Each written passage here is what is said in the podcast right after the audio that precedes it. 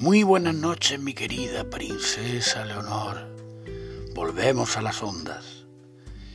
Cuentan, me cuentan, que un hombre muy rico le pidió a uno de sus fieles asesores que le escribiese un documento para asegurar la continuidad de la prosperidad de su familia, de manera que sus seres queridos pudiesen mantener su inmensa fortuna de generación en generación.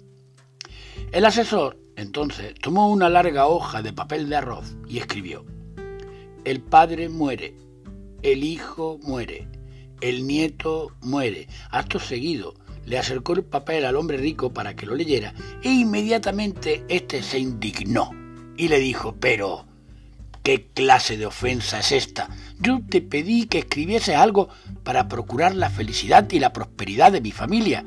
¿Por qué se burla de mí de esta manera tan cruel? El asesor, sin perder la calma, le explicó tranquilamente, mi señor, no pretendía ser ninguna broma, ni mucho menos burlarme de usted. Si antes de su muerte su hijo muriera, este terrible suceso le heriría inmensamente. Si su nieto se fuera antes que su hijo, tanto usted como él estarían destrozados. Pero si su familia, de generación en generación, mueren en el orden que he escrito en este papel, ese sería el curso más natural de la vida, pudiendo transmitir así la experiencia y la sabiduría.